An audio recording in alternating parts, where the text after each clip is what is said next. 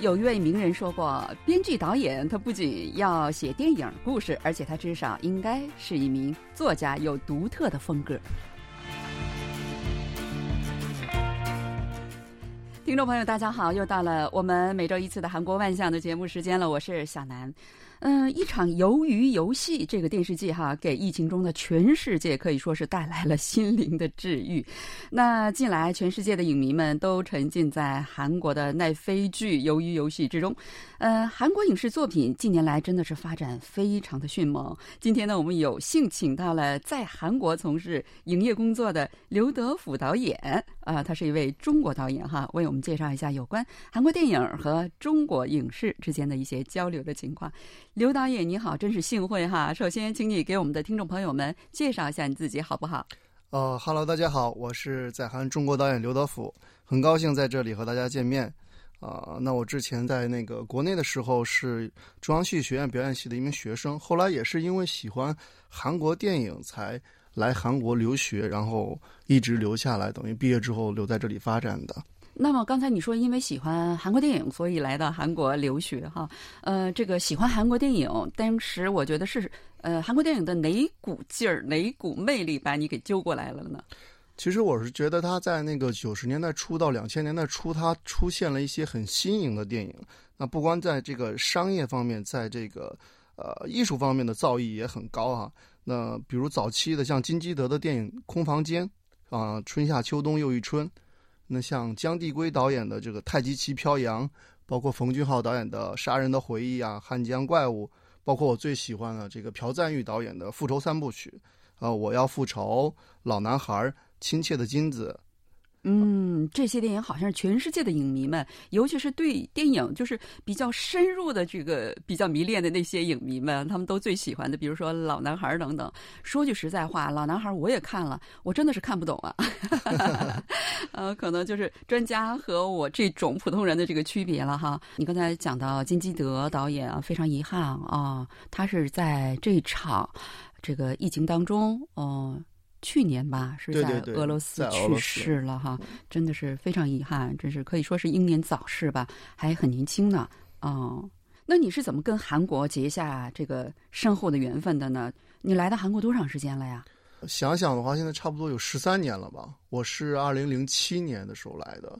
其实当时对韩国也不是太了解哈，因为呃，在我的印象当中，因为我表演系的嘛，关注的更多是影视或者舞台剧表演这方面的。当时走进我的世界的时候，是这个韩国电影早期的，像金基的这些《空房间》啊，《春夏秋冬一春》，因为它从表现手法上就比我们稍微先锋一点，而且更给予直接的这种表演形式，当时特别吸引我。因为为什么？因为我是学表演的嘛。那这种表演形式，包括用电影形式展现在我眼前，给我更直观的感受。这么想的话，其实我也算是第一代。啊，受韩流文化影响的学电影的人，嗯，但是我觉得你是真的是很棒的这个一个呃哈韩族吧，可以说哈，不是说那种呃只是崇尚某个明星啊等等这样的，真是非常深入的开始研究，我觉得这一点真的是嗯非常的难能可贵哈，也是我觉得。今后如果中国影视如果发展，肯定都是像您这样的人、这样的精英们他们做出的贡献哈。我就觉得这个呃，姜继圭导演的《太极旗在飘扬》，我真的看了好几遍，嗯，看了之后感受非常深刻。我就非常想问一下，作为一个中国人，你看了这个电影，因为它是反映韩国战争，嗯啊这样的一个呃电影哈，它是跟。呃，中国、美国什么的都是有关系。作为一个中国人，你当时的一个什么感受啊？因为我觉得这个电影主要是描写的从大众的这个角度来看这场战争，对吧？对对对。那从就是大众角度来讲的话，可能大众的更多关注的并不是说战争背景很多政治外交层面的东西。从做电影的本人来说，他创作这个作品的时候，他可能涉及到更多的是一种情感的表达。对呀，对，比如说姜帝圭导演，他在设计了这种啊兄弟之间的情感。把这种情感只是移植在了战争背景下，他探讨的更多的没有跟政治包括这个战争相关的东西，而是在这个背景下影响到我们的这种啊家族的变迁，包括兄弟对呀之间的感情。其实最近有一部中国电影叫《长津湖》，嗯，也是类似于就是哦这种风格的电影。哦，那真的是值得看一下哈！我记得当时看那个电影的时候，我真的浑身起鸡皮疙瘩，因为第一个场景太美好了哈，嗯阳光灿烂下，兄弟互相追跑，我当时就觉得哇塞，要有什么残忍的背景在后面啊，这么美好哈！嗯，那种感觉让我想起那个唐山大地震那电影，也是一开始哈，一开始非常非常的美好。我觉得这种对比真的是实在是他的可以说是一个技术哈。那你现在从事什么工作啊？你主 现在主要生活内容是什么呀？来到韩国已经十三年了哈。对对对，其实呃，新冠爆发之后，对这个我们这个行业影视的影响，我觉得应该是最大的一波的哈。嗯你包括现在很多的在呃已经处于变革时代了，包括你像我现在最做的最多的，就像 OTT 平台，呃，就是这种网络平台啊、哦，网络电影啊、网络电视剧啊这块儿的制作，其实呃比之前有在增多。对呀、而且我觉得这个平台它实际上。呃，如果你做好了，更有利于你这个呃电影或者是电视的这个宣传哈，因为它是在全世界可以播放的，对吧？对对对，因为它其实超越了这个语言障碍嘛，因为我们很方便的可以看到字幕，可能我们中国的观众朋友们，呃，看字幕已经习惯了，但是在韩国的生活的朋友们可能知道，韩国很多电视台节目啊，包括它不会有字幕啊，但是嗯现在这种 OTT 平台，比如您刚最开始提到的像网飞这种平台，呃，进入到韩国市场之后，它提供了这种呃多文化的这种字幕，让更多的就是呃除了英语语言范围内的这种电影，好莱坞的电影嘛，主流的，也让我们更清楚的去可可以看一些就是其他语言的，比如说现在比较流行的像那个鱿鱼游戏，啊，包括现在最近印度的在推出了，也有很多影片都得到了呃很多这种朋友们的关注。呃，再说说你是怎么走上电影人这条路的呢？确实，每次接触到这个问题的时候，都让我想起了我第一次去北京学习表演的时候。啊，北京给我的第一印象啊，可能在北京生活过的人知道这个豆汁儿啊，豆汁儿它跟豆浆还不太一样啊，嗯豆汁儿带着一股酸酸的味道。对啊，我啊爱吃啊，啊您也爱吃是吗？对，因为我第一次学表演，当时也是投师无门吧，自己去了这个中央戏剧学院的这个编花胡同里，然后去去了解更多知识的时候，因为我老家是河南的，所以那是我第一次吃早点的时候喝到豆汁儿这个东西。我当时我记得还跟那个老板说到，就哎这个酸酸的，是不是有点坏了？老板说没有，这就是北京的味道。嗯，就是说这个豆汁儿把你引上这个电影这条路了哈。那在韩国的这些年来，你都参与过哪些电影和这个电视的一些制作呢？哦，在中韩合拍片儿这个比较多的时期吧，我记得我是从一四年开始的，一四年参与了这个中韩合拍编的一个电视剧，叫做《亿万继承人》啊。哦，这个总导演是李少红导演，啊，嗯然后有韩国的导演，然后就是我们中国的制作团队完成的一个纯中国的这个电视剧哈。嗯然后之后就是伊能静导演的叫《我是女王》，然后嗯还有嗯、呃天鹅等等作品吧。那你们接触的演员，我看着好像也是非常的呃大牌的演员哈，都有谁啊？对，那个《亿万继承者》的主演其实是崔始源、洪秀儿啊，哦，国内的是于晓彤。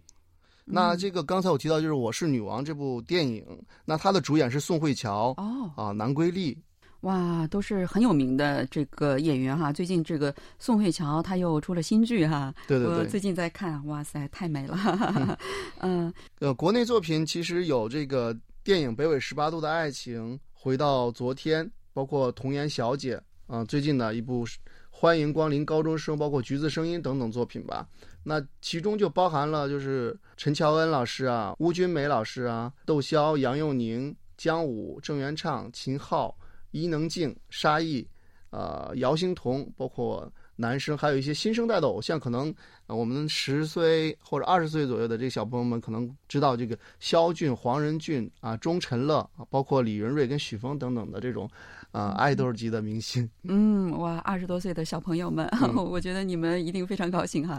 那这些年啊，韩国影视发展非常的快，受到了国际上的认可。从奉俊昊导演的《寄生虫》，然后到米娜里，这都是获得奥斯卡奖的韩国电影哈。又到了最近的这个《鱿鱼游戏》哈，你是如何看待这些现象的呢？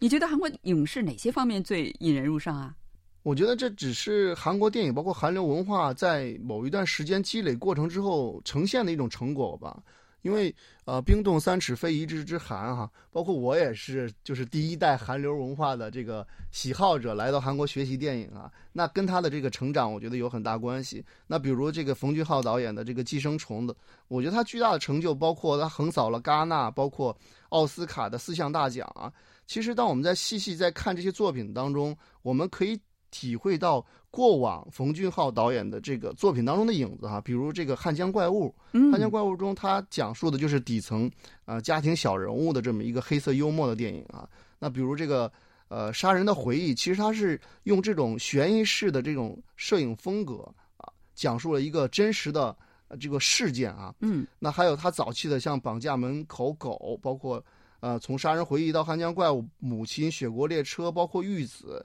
直到今天的这个寄生虫，其实他每部电影都能看出来他每部电影的这个成长与变化。那还有就是他涉及到的问题大多是社会阶层的问题。嗯啊，其实我们稍微了解电影的同学们就可能知道一点，就是他其实在大学的这个时期修的主要专业是啊社会学院。嗯啊，所以他做的这个影片给国际上带来知名度，因为这种呃有讨论到阶层，包括富人与穷人之间的阶层问题的，其实在西方世界当中也普遍产生的类似的这种社会现象啊。对啊，全世界的现象嘛，这是哈。那再谈谈这个鱿鱼游戏吧，我觉得这个可能大家比较感兴趣。你作为一个电影导演，怎么看呢？鱿鱼游戏其实跟这个冯俊浩导演的成长是相同的，可能国内观众不太熟悉，但是。呃，鱿鱼游戏的导演黄东赫导演，他本人其实在韩国已经是很出名的导演了。哦，是吗？啊，那比如像他过往做了一些作品，我说几个，可能大家也能知道啊，《奇怪的道路》、《我的爸爸》啊，《熔炉》啊，《奇怪的他》、《南汉山城》啊。《盗梦同盟》等等作品，可能国内朋友更多熟悉的是《奇怪的他》，因为国内我们翻拍了一个叫《重返二十岁》的电影，哦，其实就是他的作品。哦，我看了这个《熔炉》和《南汉山城》，啊，原来都是他做的哈。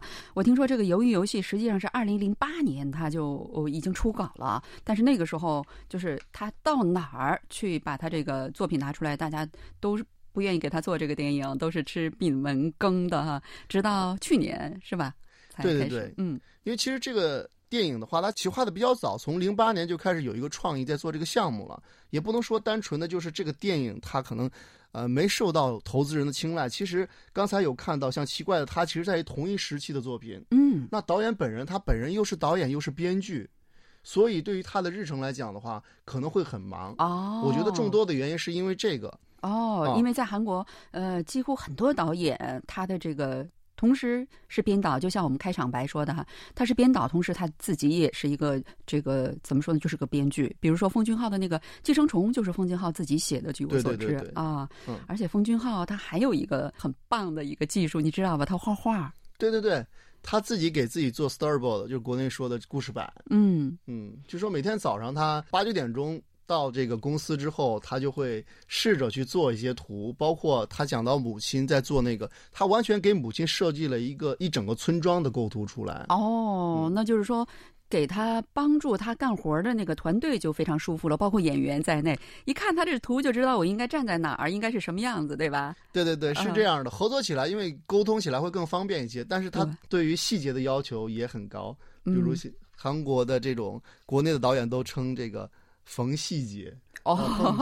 缝细节，呃，就是说他对细节的要求很高，所以才会出来那么精彩的作品哈。对对对。那你觉得韩中影视啊有哪些合作交流的空间呢？在未来，其实我觉得还是有很大空间的合作的哈。虽然短暂时期当中，就是新冠爆发之后，包括过往的一些就是国际上的影响，导致于中国跟韩国有很多这种合作起来比较困难。比如说，中国的资本。不再进入韩国市场了，那韩国的片子也不再进入中国了。这种摩擦，我觉得已经经历了很长时间了。接下来的合作模式，可能从模式上来讲呢，会有一些小的转变哈。那比如像我身边能感受到的，像近两年的这个韩国电影已经在购买中国的版权了，比如像这个《独占》呐，像这个《全民目击》，那国内的就是叫《沉默》的一部电影，还有国内电视剧叫《步步惊心》呐，《想见你》啊。其实这是在韩国。在中韩电影交流的过程当中，他们付出的努力。那我们中国其实也在学习一些韩国，包括近期的合作，并不是浮在表面上去，像原来我们打一些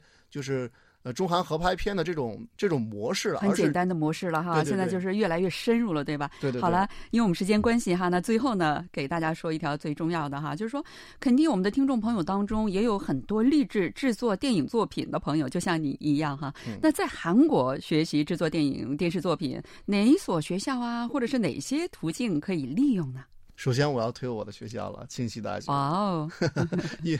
开个玩笑哈，因为可能我在这里授课嘛。更多的是中国朋友，那我是以中文跟英文的方式在授课，所以的话更容易去沟通一些。那另外一点的话，就是韩国其实不是一所大学跟两所大学的这个呃电影水平的这个稍微高一点，而是普遍的大学的电影课程都比较优秀啊。比如说像啊中央大学、东国大学、成均馆大学、世宗大学、建国大学跟韩国大学啊，他们每个大学因为授课的方式可能会有略微的不同，但整个的电影。的教育水平，我觉得是，呃，不相上下的。这样，在我们选择电影读书的时候，其实大学对你来说并不一定重要。其实，呃，师傅领进门，修行在个人嘛。我觉得。嗯，那最后再说一句，呃，很多人觉得要学习影视要到欧美去学习哈。嗯。那你觉得，呃，韩国在这方面跟欧美相比有哪些优势呢？呃，因为我也参与到这种相似的项目的合作，包括我们合作电影的时候，渐渐感受到的，其实去欧美的。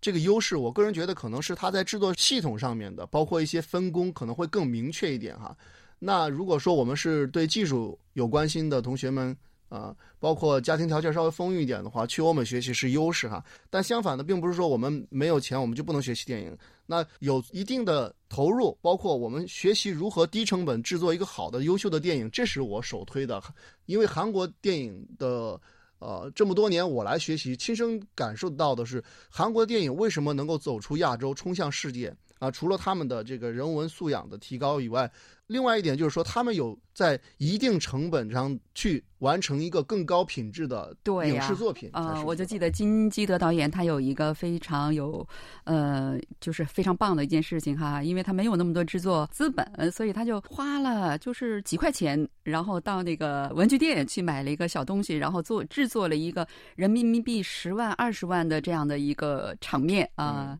这是我在报上看的哈。好了，听众朋友，因为时间关系哈，我们今天只能给大家介绍到这里了。说起影视，韩国的影视真是有说不完的话。非常感谢呃，我们刘德福导演百忙之中抽空一大早就来到我们的演播室，给大家介绍有关韩国影视和中国影视之间的合作交流的事情哈。谢谢您的收听，爱你给谁哟。好的，再见，我是中国导演刘德福，下次再见，拜拜。